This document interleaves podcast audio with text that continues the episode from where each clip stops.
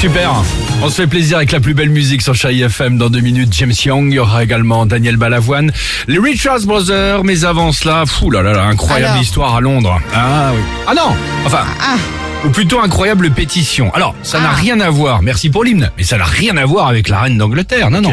Euh, c'est les parents d'un collège qui sont très remontés depuis quelques jours. Très remontés contre quoi? Contre Ah, un emoji. C'est ah, vrai, non, tu es au ah, courant non, non, non, non. Ah. Non, je pensais aux uniformes de, hum, des jeunes collégiennes qui ont plus oui. le droit d'être vendus maintenant dans les sex shops et tout. Alors c'est pas ça. C'est pas ça. Euh, là ils sont très remontés contre un emoji, plus précisément l'emoji pêche. Alors le pêche, attention, le fruit, pas la canne et l'hameçon. Mmh. Ok. Ah oui. Leur problème, ils ont remarqué que leurs enfants l'utilisaient pour parler donc logiquement Mmh. De de, choses sexuelles, exactement, et non d'aliments bons pour la santé. Bah oui, bah non. Hein Bah, c'est comme l'aubergine, hein, c'est pareil. Hein. ça, ça En les rend général, ça va dingues. avec les pêches. Ben c'est exactement ça. Leurs ados sont encore donc évidemment des enfants et donc hors de question qu'ils parlent de sexe. Donc résultat, ils ont carrément lancé une manif devant le collège pour faire supprimer donc l'emoji pêche euh, de tous nos portables. Donc ils sont là comme ça avec Eh des bah. panneaux, avec des cartons, des quoi. slogans. Alors, je sais pas si c'est des panneaux en forme de pêche, mais euh, voilà tout ça pour protéger évidemment euh, leurs enfants. Donc pour le moment, ils ont commencé par la pêche.